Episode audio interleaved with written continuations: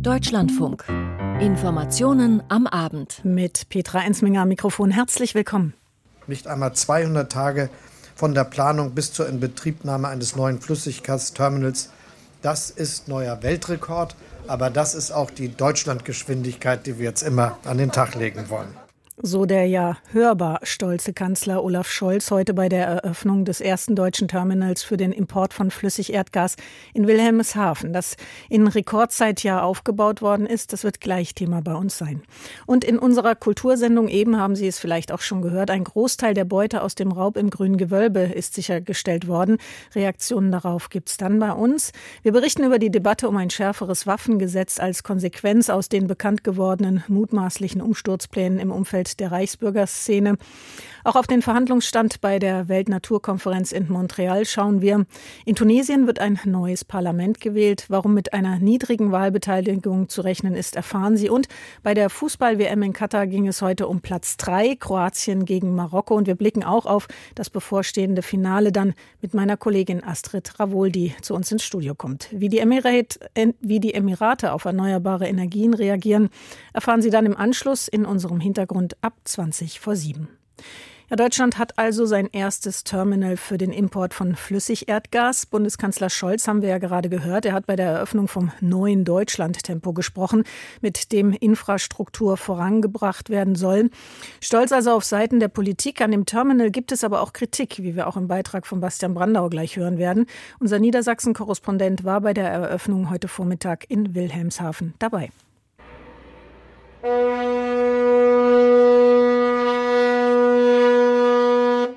Begleitet von der Küstenwache, die Sicherheitsvorkehrungen sind hoch, nehmen Politiker und Vertreter von Wirtschaftsunternehmen auf einem Ausflugsschiff Kurs auf das neue LNG-Terminal nördlich von Wilhelmshaven. Dort liegt seit vergangener Woche das Schiff Höck Esperanza, an deren Bord Flüssiggas regasifiziert werden kann. Das soll russisches Gas ersetzen. Zufriedenheit bei Wilhelmshavens parteilosen Oberbürgermeister Carsten Feist. Am 27. Februar hat der Bundeskanzler an einem Sonntagvormittag im Deutschen Bundestag ein LNG-Terminal in Wilhelmshaven bestellt. Wir haben geliefert. Am 27. Februar, wenige Tage nach dem russischen Überfall auf die Ukraine, hatte Bundeskanzler Scholz den Bau neuer LNG-Terminals in einer Regierungserklärung angekündigt. Weniger als 200 Tage später kann der Kanzler nun das erste Terminal einweihen. Dies sei ein besonderer Moment, sagt Scholz. Als wir das gesagt haben, dass hier zum Beispiel in Wilhelmshaven ein solcher Terminal noch in diesem Jahr entstehen solle, haben viele gesagt, das ist niemals möglich, das wird niemals gelingen. Und das Gegenteil ist wahr. Tatsächlich haben wir es hinbekommen, dass in dieser kurzen Zeit ein solcher Terminal hier errichtet werden kann, dass wir dieses Schiff hier jetzt sehen, das diese Aufgabe wahrnehmen wird und die Regasifizierung des hierher gelieferten Gases für das deutsche Netz operationell umsetzen wird. Ein solches Terminal zu bauen, würde im Regelfall mehrere Jahre dauern, betonen heute noch einmal Wirtschaftsvertreter. Um den Ausbau zu beschleunigen, hatte der Bundestag ein eigenes Gesetz verabschiedet, das LNG-Beschleunigungsgesetz. Das hatte auch Kritik hervorgerufen von Umweltverbänden, die Umweltbelange übergangen sehen. Angesichts weiterer LNG-Terminals würden außerdem Überkapazitäten beim Gas entstehen. Wirtschaftsminister Robert Habeck weist dies heute erneut zurück. Wir haben mit diesem Terminal mit 5 BCM ein Zehntel der deutschen Gasversorgung nachgeschoben. Mit all den schwimmenden Schiffen, die wir jetzt geschartert haben, fünf an der Zahl, kommen wir auf ungefähr ein Drittel der deutschen Gasversorgung. 30 Milliarden Kubikmeter Gas die deutschen Gasverbräuche sind ungefähr 100 Milliarden Kubikmeter Gas übers Jahr und 55 davon kamen aus Russland. Das heißt, von Überkapazität kann gar keine Rede sein. Wir sind noch, noch nicht mal da, wo die äh, Pipeline aus Russland die Gasversorgung gesichert hat oder eben nicht gesichert hat, aber wo das Gas aus Russland kam. Habeck spricht von einem Tag der Entschlossenheit, lobt auch die Unternehmen, die in Vorleistung gegangen seien, etwa ohne feste Zusage Stahl gekauft hätten. Lob hatte Habeck auch für die Landesregierung von Niedersachsen für die Zusammenarbeit bei der Umsetzung des Terminals.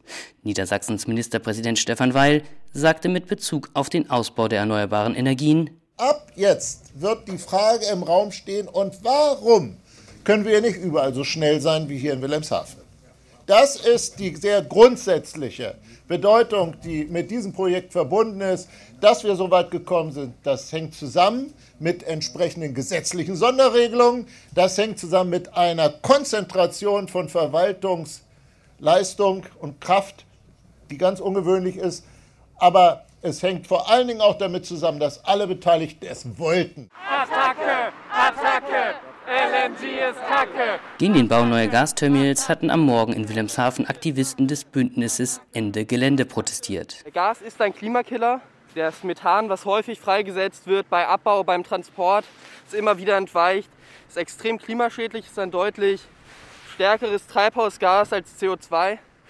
Und wer so die Klimakrise beheizt, muss mit uns rechnen. Nach der Einweihung heute soll kommende Woche zum ersten Mal Gas über das Terminal in Wilhelmshaven ins deutsche Gasnetz geleitet werden. Weitere LNG-Terminals in Brunsbüttel und in Lubmin stehen unmittelbar vor der Eröffnung. Bastian Brandau berichtete von der Eröffnung des ersten LNG-Terminals heute in Wilhelmshaven. Drei Jahre ist es her, dass Diebe ins Grüne Gewölbe in Dresden eingedrungen sind und Schmuckstücke mit rund 4300 Diamanten und Brillanten gestohlen haben. Ein spektakulärer Raub, der eine tiefe Wunde im historischen Grünen Gewölbe hinterlassen hat. Eine Wunde, die sich schließen könnte. Die Hoffnung hat jedenfalls heute Sachsens Kulturministerin Barbara Klepsch, CDU, geäußert. Denn ein erheblicher Teil der Beute konnte in der vergangenen Nacht in Berlin sichergestellt werden und ist inzwischen auch nach Dresden bereits zurückgeführt worden. Ines Meinhardt mit den jüngsten Informationen dazu. Nicht nur, aber besonders dort in Dresden ist die Freude groß.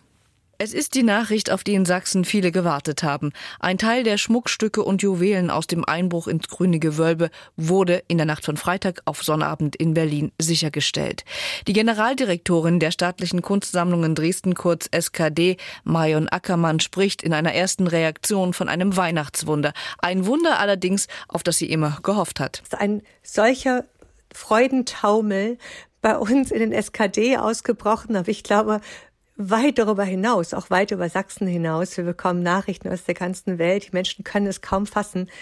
Das ist ein echtes Weihnachtswunder. Aber auf der anderen Seite habe ich jedenfalls die ganze Zeit daran geglaubt, habe das ja auch immer gesagt, dass die Juwelengarnituren zurückkommen werden. Und jetzt ist jedenfalls ein großer Teil wieder da und das ist einfach unfassbar schön. Staatsanwaltschaft und Polizeidirektion Dresden haben bestätigt, dass es im Vorfeld des Fundes Sondierungsgespräche zwischen den Anwälten der Tatverdächtigen und der Staatsanwaltschaft gegeben habe, unter Einbeziehung des Gerichts, wie es heißt, über eine mögliche Verfahrensverständigung. Ein Deal, von dem aber noch nicht klar ist, wie er sich genau auf den weiteren Prozessverlauf auswirken wird. Angesetzt ist der nächste Prozesstag am kommenden Dienstag.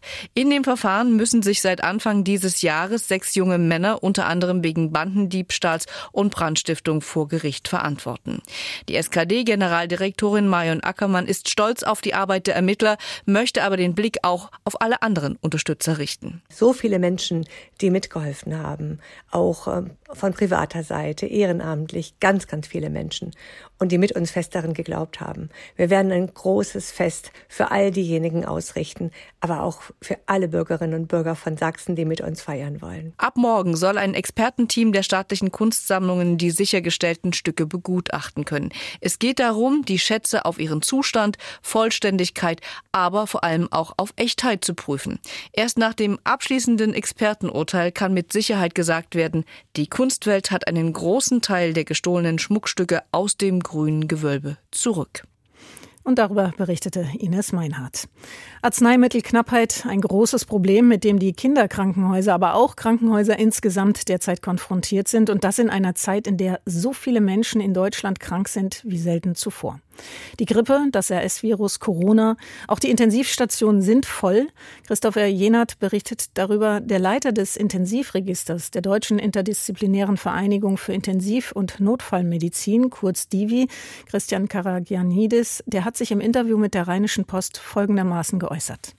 So etwas habe ich noch nicht erlebt, sagt Divi-Chef Karagianidis im Interview mit der Rheinischen Post. Der Krankenstand sei extrem hoch. In vielen Regionen gäbe es so gut wie keine Intensivbetten mehr. Hauptgrund ist aber nicht mehr Corona. Die Kliniken haben auch noch mit verschiedenen anderen Problemen zu kämpfen, darunter die Grippe und das RS-Virus. Stand gestern sind laut Register von den rund 20.000 Intensivbetten in Deutschland gut 18.500 belegt. Die Überlastung trifft aktuell auch Kinderkrankenhäuser. Die Patienten müssten lange warten oder auf den Krankenhausfluren übernachten, kritisiert die Präsidentin des Deutschen Roten Kreuzes Hasselfeld in der Zeitung.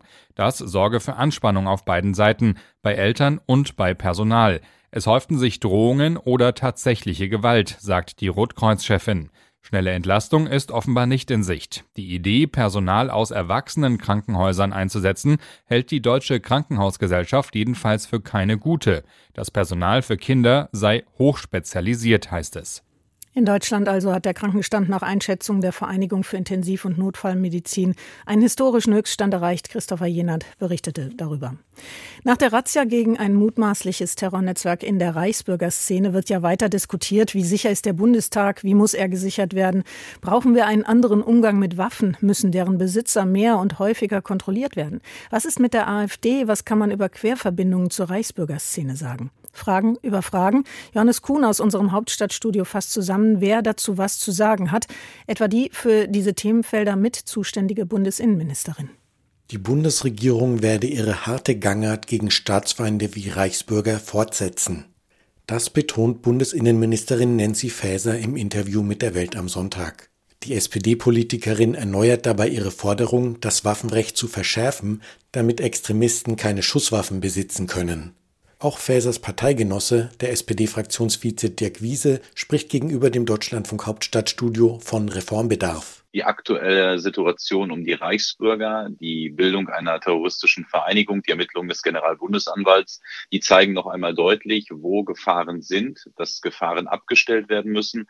Und darum ist es richtig, jetzt mit einer Waffenrechtsnovelle auch äh, voranzugehen. Bei der Razzia im Reichsbürgermilieu waren 90 Waffen, darunter Schusswaffen und Armbrüste gefunden worden. Mehrere Verdächtige besaßen die Schusswaffen ganz legal.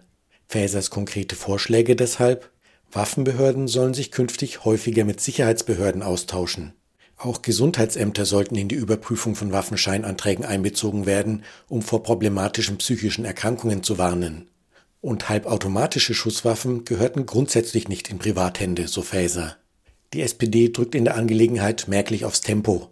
Innenpolitiker Dirk Wiese ich glaube, dass es uns gelingen sollte, im ersten Halbjahr 2023 hier voranzukommen. Zustimmung findet das beim grünen Koalitionspartner.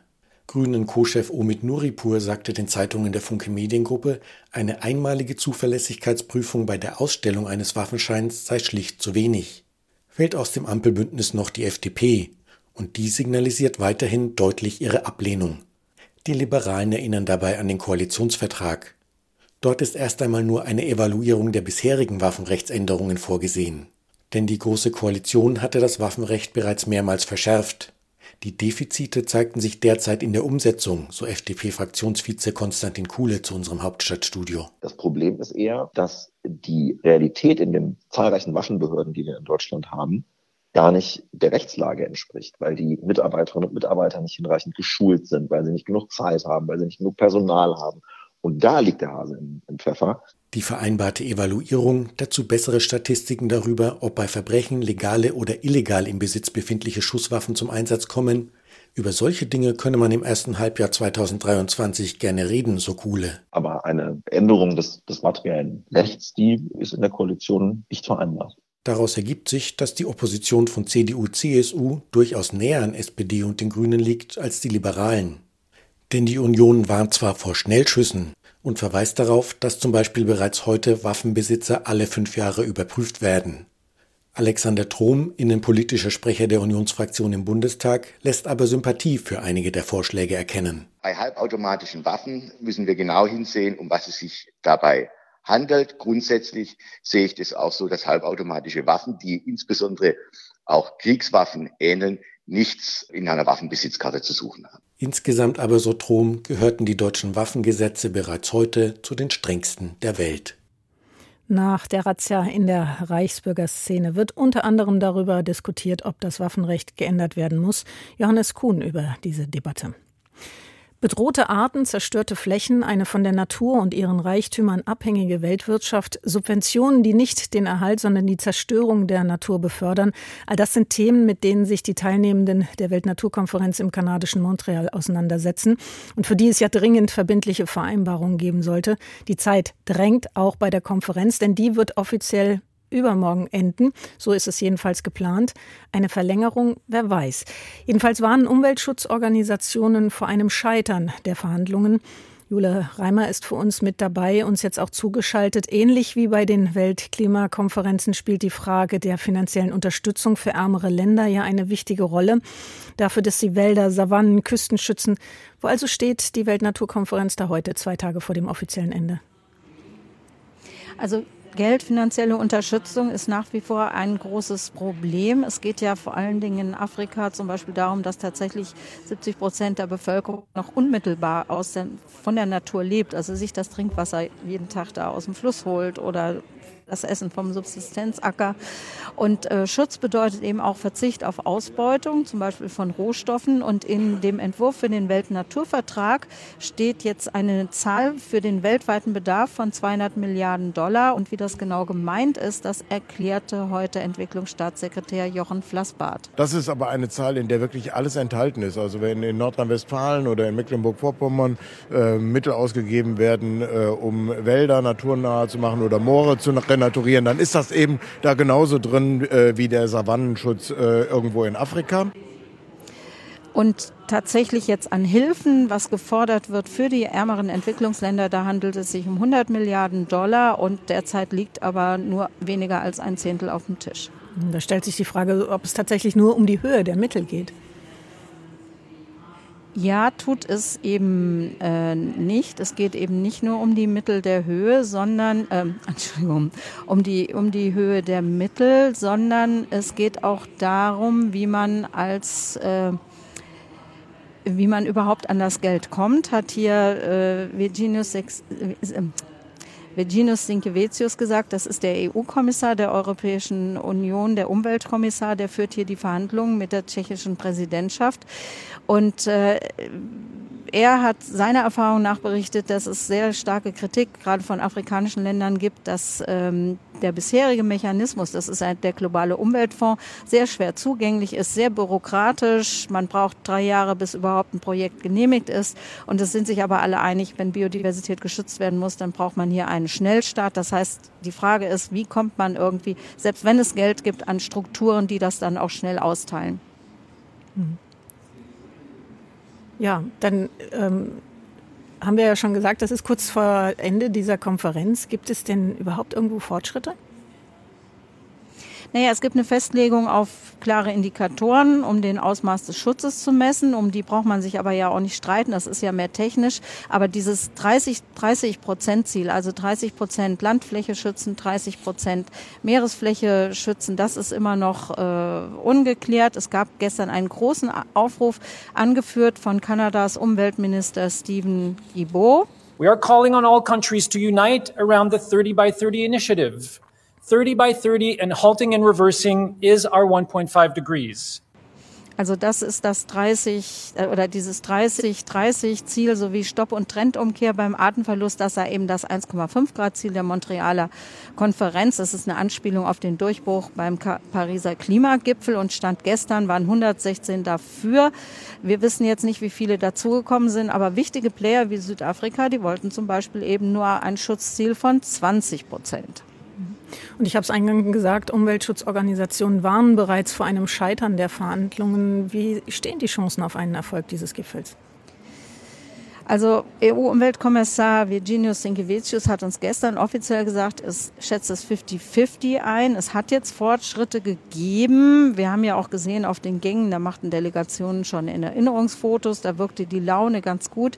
Aber die Sorge bei den Umweltorganisationen ist halt, es könnte ein, äh, ein, ein Entwurf abgestimmt werden und dann auch angenommen werden, der in beiden Punkten eben verwässert ist. Und da warten wir alle gespannt, was der Tag heute bringt sind wir sehr gespannt. Die Weltnaturkonferenz in Montreal auf der Zielgeraden, hoffentlich mit Erfolg, wie wir gerade gehört haben von Jule Reimer, die diese Konferenz für uns beobachtet. Danke Ihnen dafür. Tunesien, ein Land, das nach dem arabischen Frühling 2011 vielen Hoffnung auf eine Demokratisierung der Region gegeben hat. Doch angesichts der Wirtschaftskrise und wachsender Armut ist die Enttäuschung in der Bevölkerung groß. Die rund neun Millionen wahlberechtigten Tunesierinnen und Tunesier sind für heute aufgerufen gewesen, ein neues Parlament zu wählen. Aber dieses Parlament hat nach einer von Präsident Said in einem umstrittenen Referendum durchgesetzten Verfassungsreform kaum Befugnisse. Die Opposition hat daher zu einem Boykott der Wahl aufgerufen. Entsprechend zeichnet sich in den Wahllokalen eine schwache Wahlbeteiligung ab. Dunja Sadaki war in den Wahllokalen in Tunis unterwegs. Strahlender Sonnenschein über der Medina von Tunis. In der Altstadt ist es am Wahlmorgen schon wuselig. Verkäufer haben ihr Keramikhandwerk, Ledertaschen sowie Souvenirs und auch allerhand Billigware aus Asien bereits ausgepackt und werben um potenzielle Käufer. In den Wahllokalen der Stadt hingegen gähnende Leere. Hier tummeln sich vor allem Journalisten und Journalistinnen auf der Suche nach Wahlberechtigten. Jeder einzelne Wahlberechtigte wird zigfach fotografiert, gefilmt und ausgefragt. Wähler sind am Morgen Mangelware. In diesem Wahllokal in der Innenstadt Tunis standen bei der ersten Parlamentswahl nach der Revolution die Menschen draußen Schlange. Jetzt warten die Berichterstatter lange, bis jemand Neues überhaupt das Wahllokal betritt, wetten untereinander, wie niedrig die Beteiligung am Ende ausfallen wird. Einige Wählerinnen sind dann doch gekommen, obwohl in diesem Wahllokal nur ein Kandidat zur Wahl steht. Hoffentlich wird das Land reformiert. Wir setzen auf unseren Präsidenten. Wir folgen ihm. So Gott will, wird Tunesien erfolgreich sein und die Lage sich verbessern. Die Lobbys haben die Wirtschaft kaputt gemacht, nicht der Staat. Die Spekulation ist schuld.